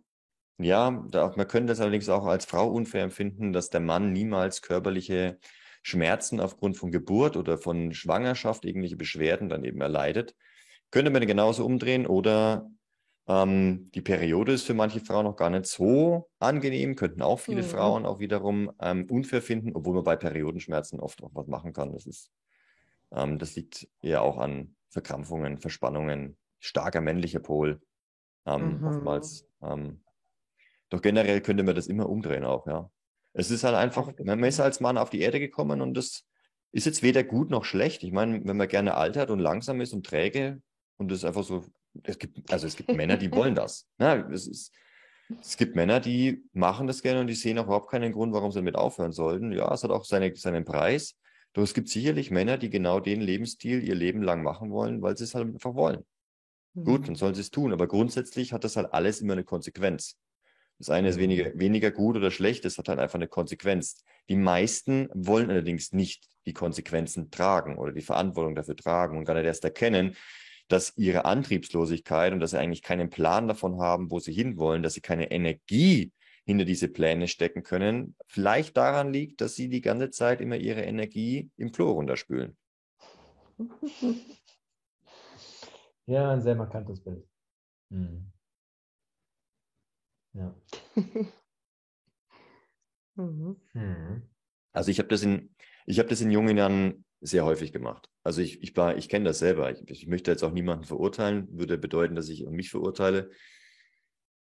Ich habe das als, ich habe das als Jugendlicher übertrieben. Ich war gerade in der Pubertät ein absoluter Nerd. Ich war, ich war gerne am, am PC. Ich habe da natürlich auch Pornos gefunden irgendwann. Ich habe mir das auch gerne reingezogen, auch alle Kla Klassenkameraden. Wir haben uns darüber einfach auch ausgetauscht und darüber unterhalten, was es, ja, was es, was man so alles gefunden hat, hat es dann halt exzessiv auch betrachtet. Und wenn man jung ist, merkt man das auch kaum. Das ist, Mhm. ist harmlos. Und irgendwann trägt sich es dann halt in die Beziehungen rein, es wird auch die, die Zeit dazwischen, in die Affären. Und ja, das ist, ist dann einfach eine never-ending Story. Und irgendwann, so mit 26 oder 24, 25, 26, da habe ich dann aufgrund des exzessiven Verhaltens schon gemerkt, irgendwie so nach dem Sex und die Tage danach fühle ich mich irgendwie gar nicht so nach Training heute. Und oh, ich bin irgendwie total, total müde. Ich glaube, ich ruhe mich heute erst mal ein bisschen aus. Und habe dann also das erste Mal gemerkt und realisiert, dass mich Sex müde macht. Das war mir vorher völlig fremd. Ich hatte in meiner zweiten oder dritten Be Beziehung hatte ich dann halt so Spaß-Tage, ähm, wo wir gesagt haben, oh, heute ist Sextag, wir gucken mal, wie oft wir das machen können. Und haben es so lange gemacht, bis uns alles wehtat. Ja, das müssen wir nicht mehr laufen konnten. Und Mhm. haben dann Rekordzahlen aufgebaut, wie oft wir kommen können.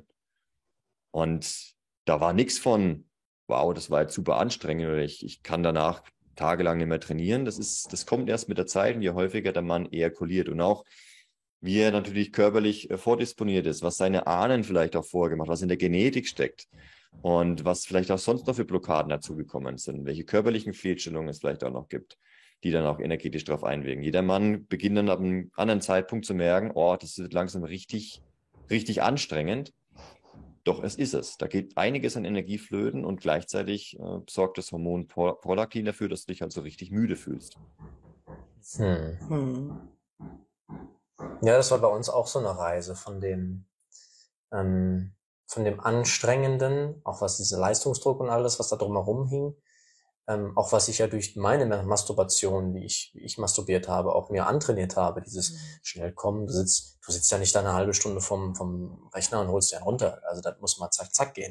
Und dann konditionierst du deinen Körper so krass darauf und wunderst dich dann, dass du dann, wenn du echt mal eine Frau vor dir hast, dann irgendwie nach ein paar Minuten fertig bist. Also ich meine, eins und eins zusammenzählen, ne? das ist in der Hinsicht ähm, doch recht offensichtlich. Und dann in der Sexualität, dieses ja, dann bist du halt gekommen, dann ist der Mann müde, der will dann schlafen. Ähm, dieses vor dem Sex, während dem Sex und nach dem Sex, dass sich auch unsere, unser Verständnis da diesbezüglich auch schon sehr verändert hat. Auch in unserer Partnerschaft, zu dem, was wir vorher erlebt haben, in anderen Partnerschaften und was wir jetzt allein in unserer Partnerschaft für einen Werdegang gemacht haben. Das ist, ähm, wenn man das von Anfang an gleich richtig versteht, als junger Mann, als junge Frau, da kann man so viel mhm. so viel Mist sich sparen. Ja. ja. Einfach weil die Aufklärung da in der Hinsicht total versagt hat oder nicht vorhanden war oder naja, wie auch immer man das damals halt gemacht hat. Heute stehen wir an einem Punkt, wo wir es jetzt ändern können. Und dafür sind wir ja auch hier. Dafür bist du mit deiner Akademie da, dafür sind wir mit Bewusst zusammen da, um dafür zu sorgen, dass andere junge Menschen, die jetzt an dem Punkt stehen, wo sie merken, hey, irgendwie läuft das alles nicht so, wie ich mir das vorstelle, da muss es Antworten geben. Und wir helfen denen, diese Antworten zu finden und so, ja, nicht denselben Mist durchmachen zu müssen, den wir durchgemacht haben. Und auch, ähm, ja, was, was die Gesellschaft uns halt ähm, zeigt, teilweise, also ich glaube, da, da kommen wir nämlich auch gut zusammen mit dem Moksha-Movement und mit Bewusst zusammen. Ähm, du hast ja auch erwähnt, es gibt nicht nur die Männerakademie, sondern es gibt das gleiche Pendant auch für Frauen. Also mhm. ich denke, wir gehen diesen Weg, dass wir wieder diese Urkräfte des Männlichen, des Weiblichen in uns ergründen äh, und für uns da wieder eine Stabilität im, in mir als Individuum, du in dir als Individuum und wir als Paar eben gemeinsam finden, mhm. ähm, dass wir wieder ein Verständnis von diesen Urkräften bekommen und wie wir als Team wirklich zusammenwirken, weil das, was ich zum Beispiel, als ich aufgewachsen bin, also ich hatte keine wirklichen Vorbilder für eine Frau, die in ihrer weiblichen Urkraft war. Du hast das eben auch schön gesagt, dass du nicht wirklich männliche Vorbilder hattest. Ähm, so, mhm unsere Eltern waren schon so belastet mit verzerrten Vorstellungen, mit emotionalem Ballast, wie du das auch eben schön gesagt hast. Es geht über so viele Generationen zurück. Ähm, dieses ganze Drama der Menschheitsgeschichte irgendwie, das uns bis dahin gebracht haben, wo wir heute stehen, dass alles immer mehr ad absurdum getrieben wird, dass äh, ein Mann nicht mehr weiß, wann ein Mann ist, eine Frau vielleicht nicht mehr weiß, was eine Frau ist. Also so, ich sag mal, wo, wo wir einfach ähm, ja eine Position einnehmen wollen, dass es sehr gesund ist zu wissen, was für ein Geschlecht man hat ähm, und wie man sich damit auch in seinem Leben aufstellen kann mit der eigenen Kraft. Das, ich muss nicht das können, was der Mann machen kann. Der Mann muss auch keine, zum Beispiel Kinder kriegen können. Also so, wir haben halt unsere Qualitäten. Ich als Frau habe meine Qualitäten und du als Mann hast deine Qualitäten und ähm, wir dürfen einfach wieder als Team zusammenwachsen und müssen nicht versuchen, ja, weil ich bin in so einer Zeit aufgewachsen. Ich muss als Frau, ich muss meinen Mann stehen, ich muss unabhängig sein, am besten mich auch nicht finanziell abhängig machen von einem Mann.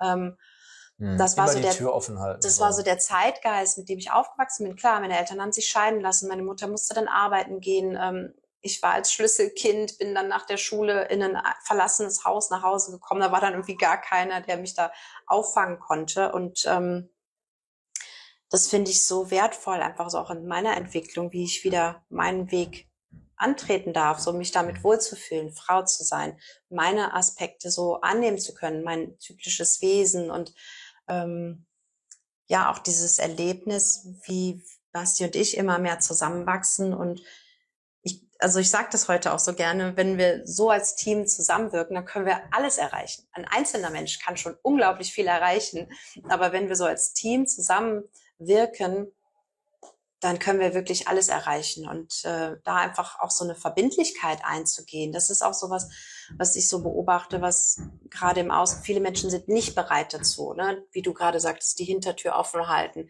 mhm. nicht diese Verbindlichkeit einzugehen, so eine in so eine ganzheitliche Partnerschaft, ja, wo wir bereits wir gehen zusammen den Weg, wir schauen, jeder schaut bei sich hin und ähm, wir befreien uns von dem ganzen Ballast und von den verzerrten Vorstellungen und wachsen da wirklich als Team zusammen. Und ich nicht, habe ich das gut zusammengefasst? Ich glaube, das ist sowas, wo, wo Moksha Movement und Bewusst zusammen schon irgendwie eine ähnliche Mission auch hat, oder? Ja, definitiv. Es ist für die, für die Frau ja total einfach, sich den weiblichen Privilegien hinzugeben, wenn der Mann starken Rahmen hält. Mhm. Ich weiß auch gar nicht, warum die heutige Frauenwelt so scharf drauf ist, so zu sein wie die Männer und unbedingt immer alles sagen, ja, aber wir Frauen können das auch. Ja, natürlich könnt ihr das auch. Voll die Prägung. Es ist, ja. es Angst, ist für die meisten Frauen halt einfach anstrengend. Und am Ende wartet da eben nicht die weibliche Frau, mit der sie sich erfüllt in einer Be äh, Beziehung führen, erfüllen, sondern da wartet dann eben einfach eher ein weiblicher Mann in der mhm. Beziehung. Ne? Also für den Mann, der den Weg geht, der den männlichen Weg geht und den Rahmen und sich führt und seine Beziehungen führt und seine Mission führt, sein Leben führt, der wird dann natürlich auch eine Frau anziehen, die sich führen lässt und zwar gerne. Die, die Frau, die wählt sich natürlich jetzt einen aus, die, von dem sie sich führen lässt. Es ist nicht so, dass der Mann sie unterdrückt, um Gottes Willen, es ist tatsächlich so, dass die Frau sich den Mann aussucht, von dem sie sich auch gerne führen lässt, damit sie sich den weiblichen Privilegien oder Tugenden, kann man es auch nennen, hingeben mhm. kann, die so wichtig sind mhm. und dementsprechend auch die Harmonie erhalten kann. Wenn jetzt also eine Frau merkt, oh kack, es gibt irgendwie ganz wenig Männer, die, die das jetzt heutzutage noch bringen, jetzt muss ich irgendwie selber diesen Weg gehen, jetzt baue ich mal einfach ein Unternehmen auf oder werde Führungskraft, ich äh, kommandiere die Leute um, äh, umher, ich gehe voll in den männlichen Pol, Weiblichkeit, okay, ich setze es noch irgendwie ein, das wird mir auch ein bisschen noch helfen, aber ich muss mich selber organisieren, ich muss äh, andere Leute kontrollieren, ich muss sehen, dass ich meinen Tagesablauf strukturiere und ich, ich kann mich jetzt nicht hingeben, ich muss das kontrollieren, der muss das machen, was ich sage und da in diese Kontrollstruktur einfach reinzukommen, ja, kann man machen, wird auch funktionieren. Es gibt auch genug Frauen, die das vorgelebt haben. Dennoch, der Preis dafür ist dann eine Verbindung mit einem Mann, der weiblich ist. Wenn es für die Frau in Ordnung ist, Gibt es auch, ist halt wirklich selten. Wenn es für die Frau in Ordnung ist, als eher männliche Frau einen weiblichen Mann zu haben und beide merken, dass sie intern tatsächlich solche Verteilungen haben. Es gibt, es, es ist Ausnahme, aber es, es gibt sie, dass Männer eher weiblich sind und es gibt Frauen, die sind eher äh, ja, männlich. Das gibt's, habe ich gesehen und es, es ist auch authentisch, so wie sie das machen. Aber es ist wirklich die Seltenheit. Die ja, meisten. Frauen rennen da einer Seltenheit hinterher und wundern sich, warum sie plötzlich keine richtigen Männer mehr finden. Genau, ja. bei mir war es ja völlig unbewusst. Ja, ja, also mir war es ja nicht bewusst, dass ich da so in meiner männlichen Energie war lange Zeit. Ich musste einfach genauso im System funktionieren. Ich musste eine Arbeit lernen. Ich bin arbeiten gegangen. Also ich musste einfach funktionieren in dem System. Und das ist ja das, dass das heutige System, wie wir es kennen, das gar nicht zulässt, dass die Frau wirklich sich hingebungsvoll in ihre weiblichen Tugenden fallen lässt, weil das System es von dir abverlangt. Du musst halt, du musst halt arbeiten gehen, du musst deinen, deinen Mann stehen, du musst genauso funktionieren im System. Und ich glaube, dass bei manchen einfach dann wie so ein Schalter umschlägt, okay, ich muss das, es gibt keine andere Wahl, so wie du sagst, ich finde nicht die, den Mann, der das, ne, also gehe ich diesen Weg und ähm, ja, mach so den ganzen Schmerz, der da eigentlich hintersteht, ich, wir blenden das ja wie aus. Also ich vergleiche das manchmal auch gerne mit dauerhaften Nackenverspannungen. Wenn du immer total verspannt bist, du spürst das irgendwann nicht mehr, ja. du merkst es nicht mehr. Und auch ich, ich hatte mit sehr viel Verspannungen in der Joni zu tun und das ist mir erst bewusst geworden, als ich den Weg in meine Weiblichkeit angetreten bin. Also wirklich auch erst im Laufe dieses Prozesses ist mir erst klar geworden, obwohl ich auch vorher schon durch den Yoga eine ganz gute Selbstwahrnehmung hatte körperlich, war mir trotzdem nicht klar, wie verspannt ich in meiner Joni bin.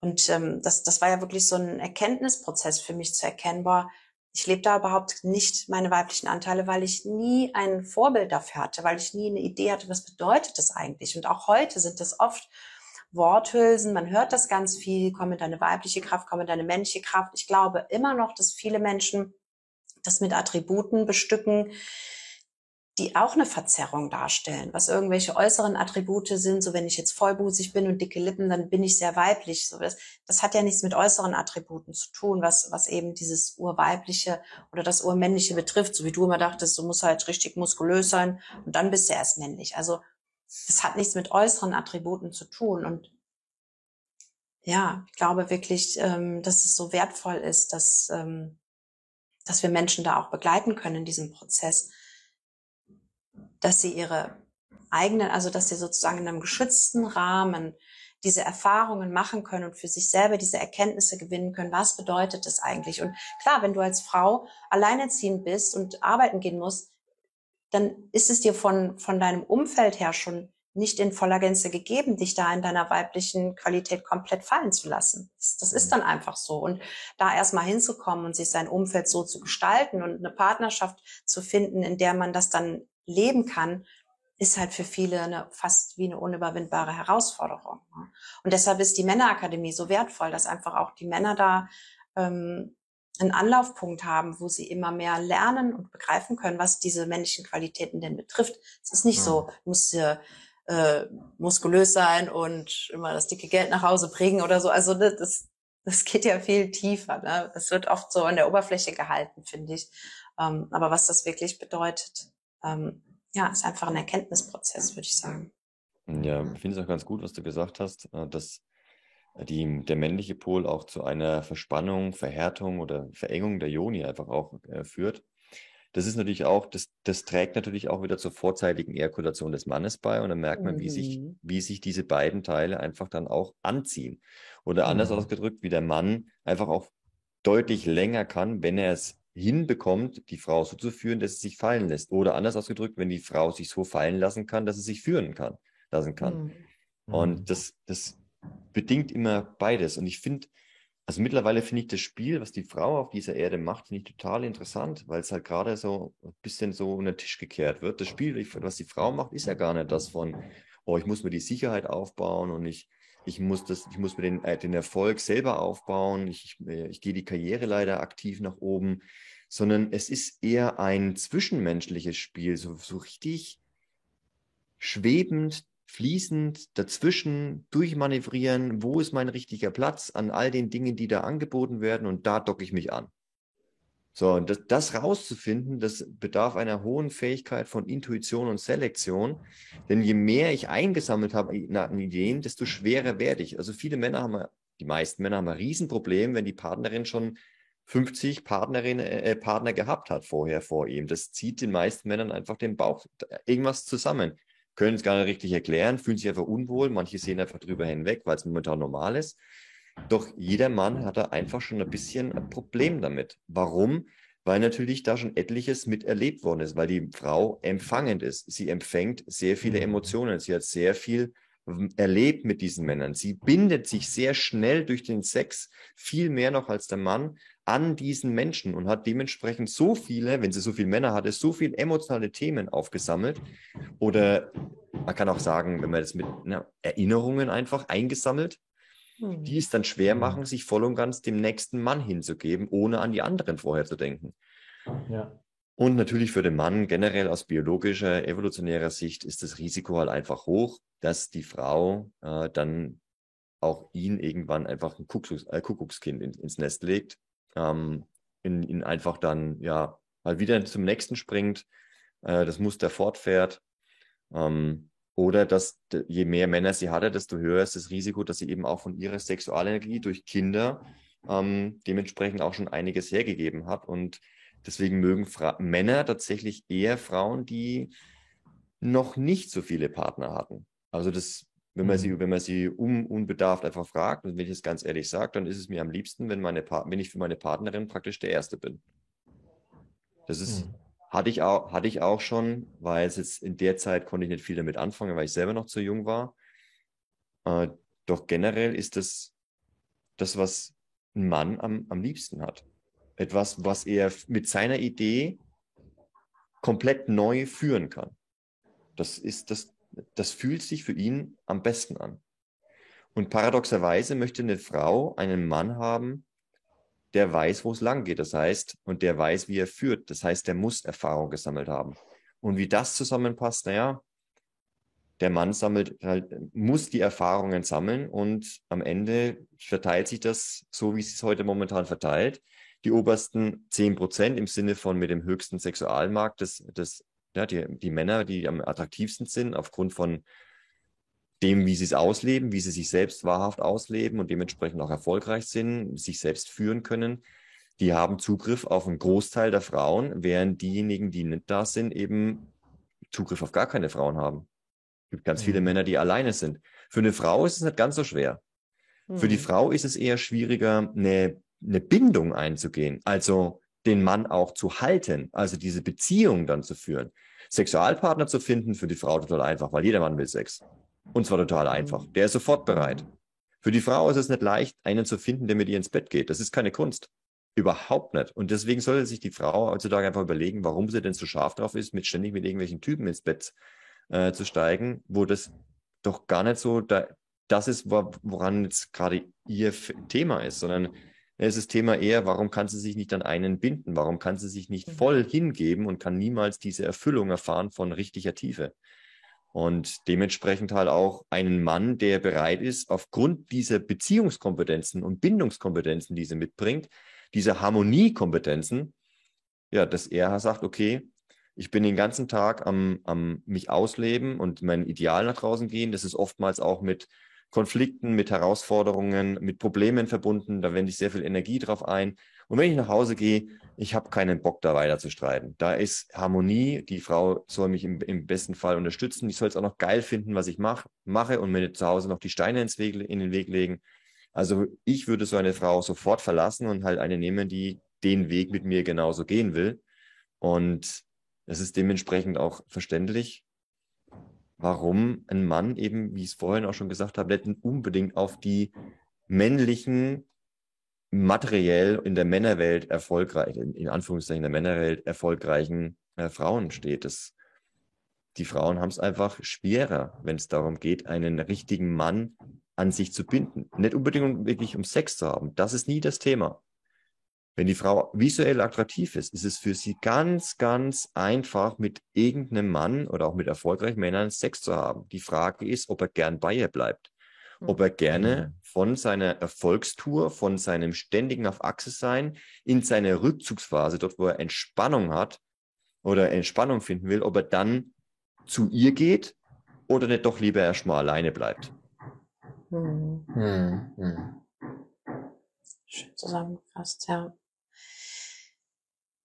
Ja, ich denke aber, also ich glaube, es ist auch für Männer, also es ist bei Männern und Frauen so dieses Thema, wirklich Bindung einzugehen, gefühlt wie immer schwieriger. Also in der, in der heutigen Zeit, vielleicht war es damals so, so Oma und Opa, die sind einfach zusammengeblieben, Weil sich das gehört. weil sich dazu gehört, hatten die jetzt die tiefe Bindung wirklich miteinander oder nicht, äh, sei mal dahingestellt. Aber ich glaube, dass wir halt heutzutage, also so dieses, dieses Verständnis von Bindung, von Intimität zu mir selbst, zu meinem Partner, Hm. es ist ein Riesenthema, ähm, wo, glaube ich, ganz viel Begleitung und ähm, auch Aufklärung gefordert ist.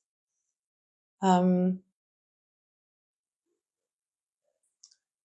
ja, Ja, wir sind ja auch gerade bei uns in unserer Partnerschaft in dem Prozess, dass wir unsere Partnerschaft mehr und mehr auf Prinzipien aufbauen.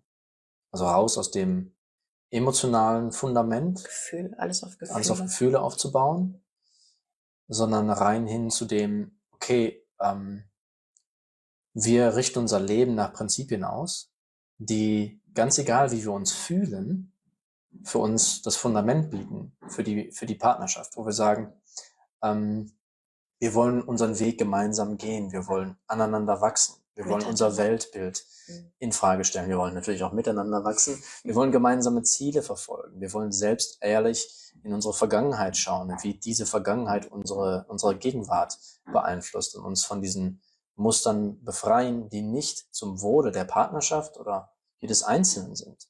Und das sind ganz andere Startpunkte oder Startvoraussetzungen für eine Partnerschaft, als dass ich sage, hm, du siehst gut aus, du riechst gut, los geht's. Das ist Sex haben. Ja, weißt du, das, weil ähm, ich hab's, ich hab's ja nicht anders kennengelernt. Also man, Hm. man lernt sich kennen, man sieht sich, man findet sich attraktiv und man findet sich ganz nett und dann entsteht da mehr draus. Und solange diese Gefühlskette, die auf, auf denen die Partnerschaft aufgebaut sind, bedient werden, ist alles in Ordnung. Aber sobald ich nicht mehr diese Gefühle und diese Reize bekomme von meinem Partner, dann stelle ich die Partnerschaft in Frage. Und dieses Konzept haben wir ganz lange nicht erkannt oder nicht verstanden, dass, dass es überhaupt sowas gibt oder dass man überhaupt sowas machen kann. Das klingt doch alles so unromantisch, wenn man sagt, dass man seine Partnerschaft mit Prinzipien beginnt. Das klingt wie ein Vertrag. Also wir machen das so und so, bist du dabei? Ja, nein. Äh, also das ist irgendwie alles andere als romantisch. Aber das Interessante ist, dass eine ganz andere Bindung ja dadurch entsteht.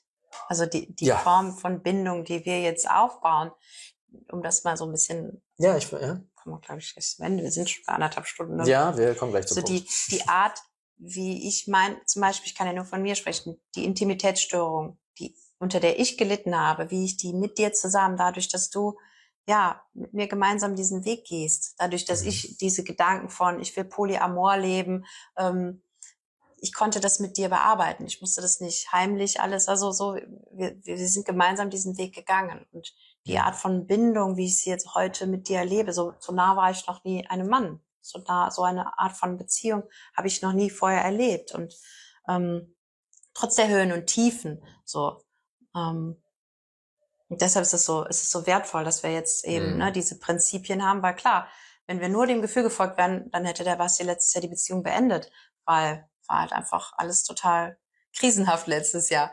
Mhm. Ähm, aber wir, wir sind weitergegangen zusammen und wir haben bei uns hingeschaut, wir haben bei uns aufgeräumt, wir haben wirklich intensiv in uns gearbeitet, gemeinsam und jeder an sich und ähm, haben dadurch eine Form der Bindung miteinander, wie, ja, ich glaube, dass eigentlich ganz viele Menschen sich das wünschen. Hm. Was hat's denn, oder was hat's denn ausgelöst für dich, dass du Polyamor leben wolltest? Was war denn das Bedürfnis dahinter? Das ist eine gute Frage. Es waren einfach äh, immer wieder auch Gelüste, Sehnsüchte danach, weil ich mich in der Beziehung nicht erfüllt gefühlt habe mit Bastian, weil er eben ja lange Zeit auch dann mit diesem vorzeitigen Samenerguss zu tun hatte. Das hat das, glaube ich, begünstigt. Ich glaube, also es war nicht, ähm, dass das jetzt ähm, der alleinige Grund dafür war. Also ähm, meine Geschichte hat ja auch schon sehr früh damit angefangen, dass ich meinen Vater mit zwölf Jahren in Flagranti mit einer anderen Frau erwischt habe. Und seitdem eigentlich, seit meinem zwölften Lebensjahr, habe ich mir über dieses Thema Gedanken gemacht. Fremdgehen und Partnerschaft. Und für mich war immer klar, wenn man fremd geht, dann ist die Partnerschaft zu Ende. Dann ist vorbei. So, dann liebst du den Mann, dann liebst du den Partner nicht wirklich. Fremdgehen ist Ende der Beziehung. So. Und im Laufe meiner ganzen Entwicklung habe ich so die, die Vorstellung aufgebaut, ich möchte einen Partner haben, mit dem ich alles teilen kann, mit dem ich über alles sprechen kann. Dass es halt nicht dazu kommt, dass man eben fremd geht, hintenrum, sondern dass man eine Ebene hat, in der man über alles offen sprechen kann und in der man mit, in einer Partnerschaft mit dem Partner wirklich alles teilen kann.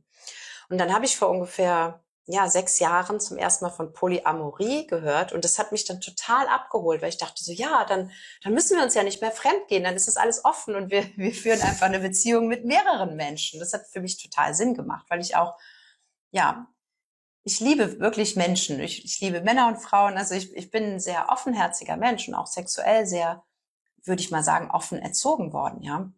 Deshalb war das für mich total logisch, dass das total Sinn macht. Als ich den Basti aber dann damit konfrontiert habe, bin ich halt bei ihm auf totales Unverständnis gestoßen und er war so, was? Das geht auf gar keinen Fall für mich. Und es war auch für ihn ein Prozess, da für sich Position einzunehmen, zu sagen, ich will monogam leben. Und ähm, da sind wir wirklich ein paar Jahre durch einen intensiven Prozess gegangen, dass ich das, wenn ich dann so Gelüste hatte, dass ich dachte, ach, da ist jetzt jemand, mit dem würde ich vielleicht gerne mal so. Und warum darf ich das denn nicht? Und lass uns doch die Beziehung öffnen. So, ich habe das dann halt immer mit ihm geteilt. Und ich habe es jahrelang nicht getan, habe das nur mit ihm geteilt und bin dadurch mit Basti durch intensive Prozesse gegangen. Und letztes Jahr ist dann, weil wir eh in so einer Krise waren, ist dann irgendwie ein Kurzschluss bei mir losgegangen und ich habe es einfach getan. So, ich bin dann fremdgegangen tatsächlich. Ich habe nicht gesagt, so ich gehe jetzt Polyamor leben, sondern ich bin einfach fremdgegangen. Und ähm, durch diese Krise im letzten Jahr und auch die Werkzeuge, die wir dann bekommen haben, ist mir auf einmal so klar geworden, dass ich einfach nur ein Beziehungsmuster meiner Eltern übernommen habe. Dass das, was ich mit zwölf Jahren bei meinem Vater, was ich da erlebt habe, so, boah, der geht da mit einer anderen Frau fremd. Ach ja, ich muss auch noch dazu sagen, als ich 18 war, hat mir meine Mutter erzählt, dass sie meinen Vater auch mal in Flagranti erwischt hatte mit einer anderen Frau. Also, ne, das ist so auch so in der Familiengeschichte drin, dieses Fremdgehen und den anderen verletzen und so.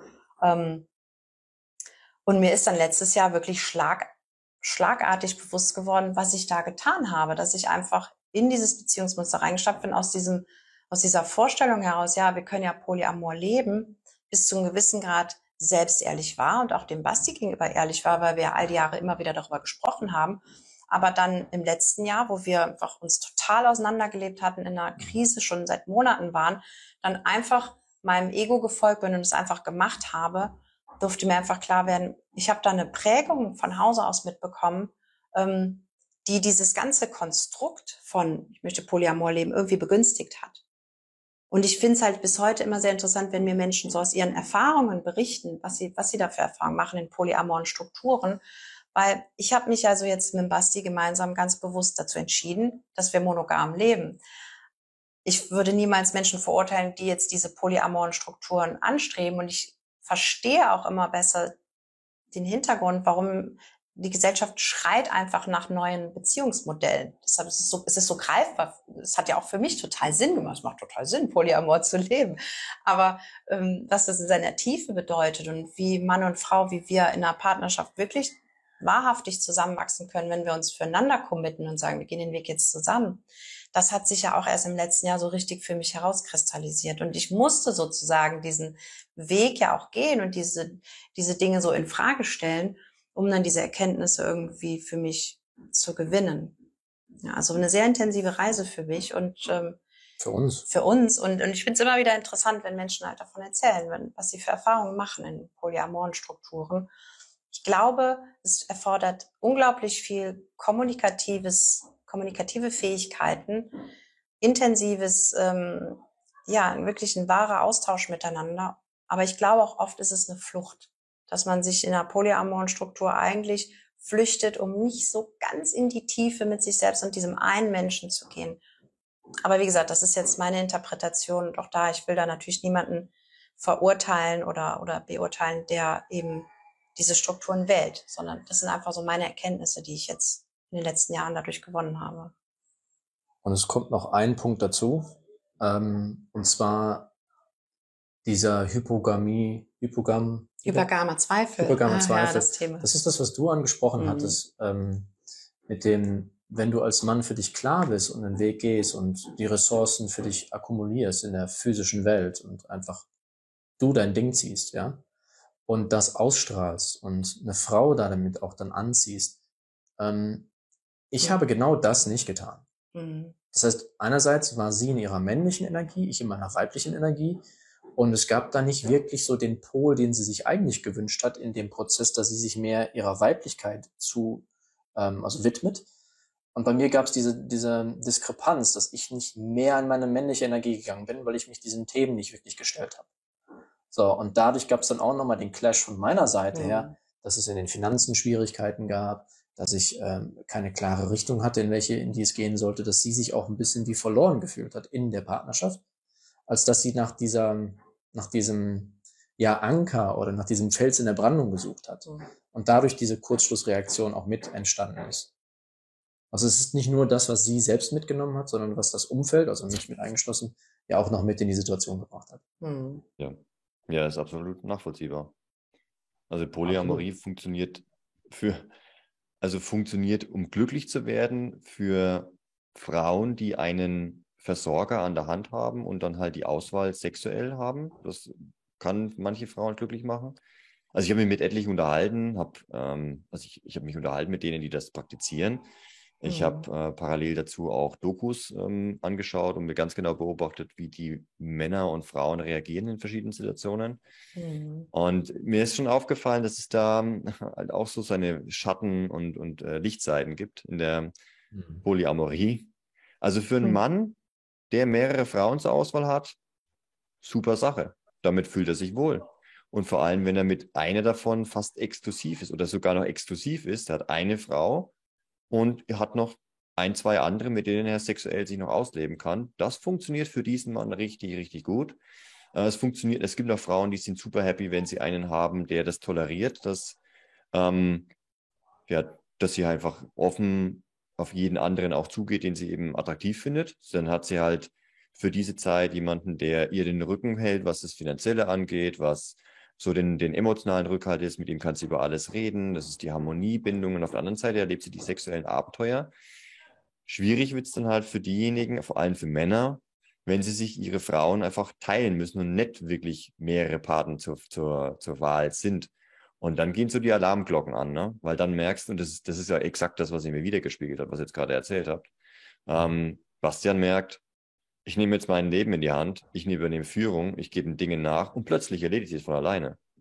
Und dann ist plötzlich diese, diese männlich, dieser männliche Pol durch mich vertreten und dementsprechend ist auch die sexuelle Anziehung wieder gegeben, die die Frau eigentlich dann außerhalb dann sucht. Braucht sie ja gar nicht, mhm. will sie eigentlich auch gar nicht. Sie möchte, mhm. die Frau möchte ja eigentlich sich an einen Mann binden, weil sie immer mindestens so im Hinterkopf hat, okay, wenn ich meine Kinder jetzt kriege, dann brauche ich ein bisschen einen, der da ist und der, der, ja, an den ich mich binden kann, auf den ich mich verlassen kann während der Zeit, weil ich bin mehr als angreifbar und verwundbar.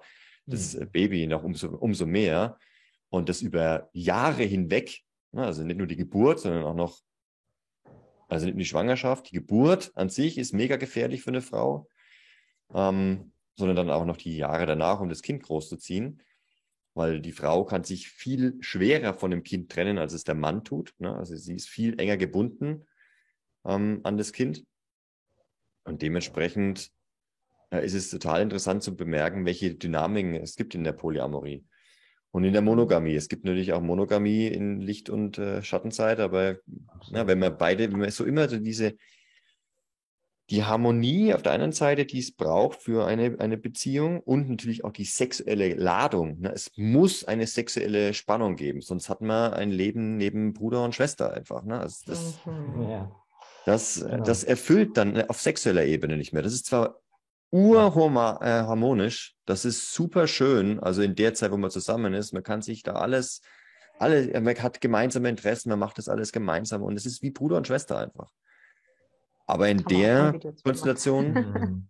sucht sich dann halt die Frau und Mann eben das, was zu sexueller Entladung auch führt. Also es, mhm. wenn man beides aufrechterhalten kann und dazu sind Mann und Frau im Team in der Lage, das geht auf jeden Fall. Ja, dann ist das, dann funktioniert das super gut. Mhm. Wir dann gehen wir halt wirklich in die Tiefe. Genau, wir, wir könnten jetzt noch bestimmt drei, vier Stunden ich glaub, ein Stück auch. weitersprechen. Ich würde sagen, wir so machen wertvoll. jetzt hier mal einen Punkt und werden so dann nochmal eine weitere Folge aufnehmen, wo wir nochmal in andere Themenbereiche noch ein bisschen reintauchen. Es ist auf jeden Fall spannend, mit dir sich auszutauschen. Absolut. Ähm, hast du, hast du einen, einen, einen letzten Satz, den du jetzt noch an diejenigen rausschicken möchtest, die die bis jetzt, bis, die bis jetzt zugehört und zugeschaut haben. Ja, ja, sehr gern. Ähm, grundsätzlich jegliche Form von Gedankenkarussell durch die Tat unterbrechen. Das ist das, was ich gerne mitgebe. Das das bringt es präsent in den jetzigen Moment, statt ewig darüber nachzudenken, sich jetzt, hier und jetzt dieser Stellung oder dieser Situation einfach zu stellen. Das, das führt tatsächlich zu einer Lösung, Erfüllung und erspart sehr viel Leid. Perfekt. Schön. Vielen Dank. Vielen Dank. Wir werden äh, von dir alle möglichen Links, die du uns zur Verfügung stellst, hier unter die Folge drunter packen, dass die Menschen mit dir auch Kontakt aufnehmen können. Und ähm, ja, bedanken uns damit bei allen, die zugehört und zugeschaut haben. Also ich hoffe, es gibt eine Fortsetzung. Ich finde es super interessant. Die gibt es, die gibt es. In dem Sinne, danke für deine Zeit, Bastian. Vielen Dank, und Bastian. Bis ganz bald. Und alles Liebe an euch da draußen. ciao, ciao. Ciao, ciao. Ob du gerade Single bist oder in einer Beziehung, wenn du den nächsten Schritt gehen möchtest und dir Unterstützung dabei wünscht, dann melde dich doch bei uns. Die Links dazu findest du in der Episodenbeschreibung. Und wenn du in Zukunft keine Lives, Workshops, Love Challenges oder Couchgespräche mit uns verpassen möchtest, dann komm doch in unseren Telegram-Kanal. Alles Liebe, dein Bastian.